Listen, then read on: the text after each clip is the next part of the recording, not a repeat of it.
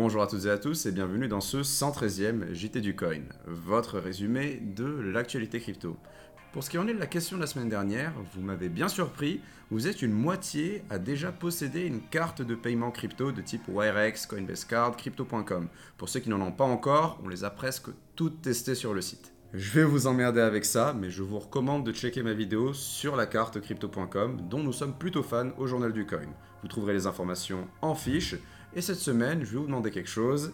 Est-ce que vous avez déjà convaincu vos proches d'acheter des crypto-monnaies? Oui, non, j'ai plutôt hâte de lire vos réponses sur cette question. Petit rappel, like, commentaire et partage, vous connaissez, c'est essentiel, ça aide énormément la chaîne et je suis toujours très heureux de vous voir nombreux sur les JT du Coin. Coiniste, je compte sur vous et je vous propose d'attaquer les news. Direction les États-Unis pour cette première moitié du journal, les news abondent outre-Atlantique et on va jeter un coup d'œil à tout ça. Vous le savez, le projet de crypto-euro se concrétise. La BCE charbonne pour nous offrir une plus grande liberté financière et le scénario est plutôt ressemblant aux États-Unis. La Fed accélère son projet de crypto-dollar ou du moins commence à le considérer sérieusement. Le point qui est marrant, c'est qu'une cadre de la Fed, Lael Brainard, tenait en 2018 un discours où elle jugeait inutile le déploiement d'une monnaie numérique. Et aujourd'hui, elle nous parle de l'urgence de déployer une monnaie numérique de banque centrale. Bref, c'est assez drôle. La Fed est peut-être sous pression et c'est probablement à cause des avancées de la concurrence.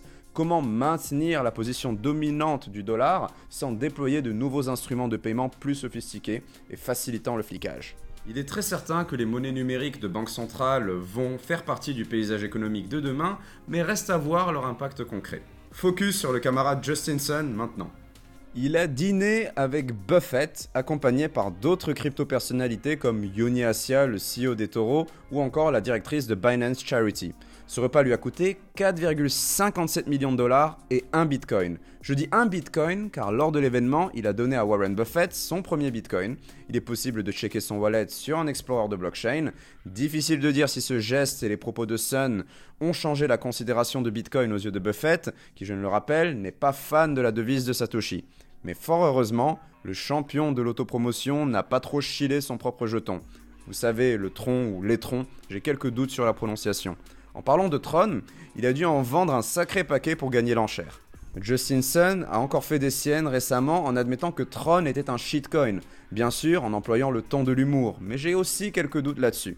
Nouveau coup marketing du roi Soleil, Justin Sun, Soleil, non. bref. Ou excès dans l'ébriété, difficile à dire. D'ailleurs, en parlant de Paris, la plateforme de futures FTX propose des contrats sur les performances des candidats à la présidentielle américaine. Original. Après ses contrats à terme Trump 2020, la plateforme montante FTX propose des futures pour spéculer sur le gagnant des primaires démocrates américaines. En gros, vous avez un contrat pour Bernie Sanders, un pour Joe Biden, un pour Bloomberg, et c'est tout simple, il ne peut y avoir qu'un seul gagnant. Si vous prenez un contrat sur un perdant, vous perdez tous vos fonds mis en jeu. C'est tout de même le pied. FTX réalise l'exploit d'être un exchange de futures et un bookmaker à la fois. Life is good. Fin de la tournée américaine, retour sur l'ancien empire, au Royaume-Uni, où un homme de 32 ans aurait mené une double vie d'employé de KFC et de baron de la drogue sur le Darknet. Il possédait de grosses sommes en liquide chez lui, mais aussi l'équivalent de 300 000 livres en bitcoin issus du trafic de stupéfiants. C'est ce qu'ils ont trouvé pendant la perquisition. Ce jeune diplômé universitaire a fini violemment confronté au monde du travail chez KFC, ce qui l'aurait inspiré à se lancer dans cette sombre affaire. Au total, il se serait fait plus de 2 millions de dollars avec son business de stupéfiants en ligne, business de stupéfiants qu'il dissimulait derrière une entreprise d'importation de thé. Les sentences sont souvent énormes pour les cyberdealers, mais cette fois, Paul Johnson écope de 8 ans. C'est l'heure du break. Je vous annonce que la compilation des résultats du sondage du coin numéro 5 est disponible sur le site. Il y a le lien en fiche. Et j'en profite pour vous demander s'il y a un service ou une banque crypto dont vous voulez voir la présentation vidéo sur la chaîne YouTube. Et enfin, pour les amis toulousains, le Beercoin est de retour et c'est ce jeudi. Il y a toutes les informations sur le meetup, l'endroit, etc. dans le bandeau qui s'affiche ici et dans la description. Place aux News Express, je commence avec Crypto.com qui lance sa campagne Time for Plan B en Europe. B pour Bitcoin évidemment. Alors Time for Plan B en fait c'est une campagne qui consiste à disposer des affiches publicitaires sur lesquelles sont écrits des slogans anti-banque et anti-gouvernement dans les grands centres urbains c'est histoire de mettre en avant les crypto-monnaies premièrement, et dans un second temps de mettre en avant la plateforme crypto.com. Le truc, ce qui est intéressant ici, ce qui est intéressant, c'est que c'est time for plan B, donc Bitcoin, et pas time for MCO. La portée de la campagne est donc assez universelle. Les premières affiches sont arrivées dans le centre de Londres il y a quelques jours, et on devrait s'attendre à les voir dans d'autres capitales européennes sur les semaines à venir.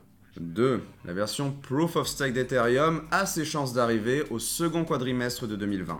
Pour être plus exact, les rumeurs rapportent juillet de cette année, mais rien n'est certain et pourtant la mise à jour est extrêmement attendue. Pour rappel, celle-ci devrait contribuer énormément à la scalabilité du réseau Ethereum. Enfin, je vous avais parlé de cette loi en janvier 2020 qui permet aux banques allemandes de proposer des crypto-monnaies à leurs clients et proposer la garde aussi, la conciergerie. Il s'avère que cette loi suscite un intérêt important pour les banquiers, car aujourd'hui, c'est une quarantaine de banques allemandes qui candidatent, ou du moins qui demandent, à intégrer cette option crypto à leur panel de services. Passer par sa banque pour gérer ses cryptos, ça reste un peu pourri, mais c'est pas mal pour éveiller la curiosité des particuliers qui ne connaissent pas cet univers. C'est un pas pour l'adoption et on peut le saluer. C'est la fin de ce journal, n'oubliez pas la description pour tous les liens vers les articles et les pages présentés dans cette édition. D'ailleurs, dans la description, je vous laisse aussi un lien vers la version podcast du JT systématiquement, ça c'est dit. N'hésitez pas aussi à me poser des questions sur l'actualité, j'essaye toujours d'y répondre rapidement. Et je vous donne rendez-vous sur Twitter pour plus d'informations et mercredi prochain pour le nouveau JT. Amis coinistes, ne capitulez pas, apprenez chaque jour et surtout que la crypto soit avec vous. Normalement.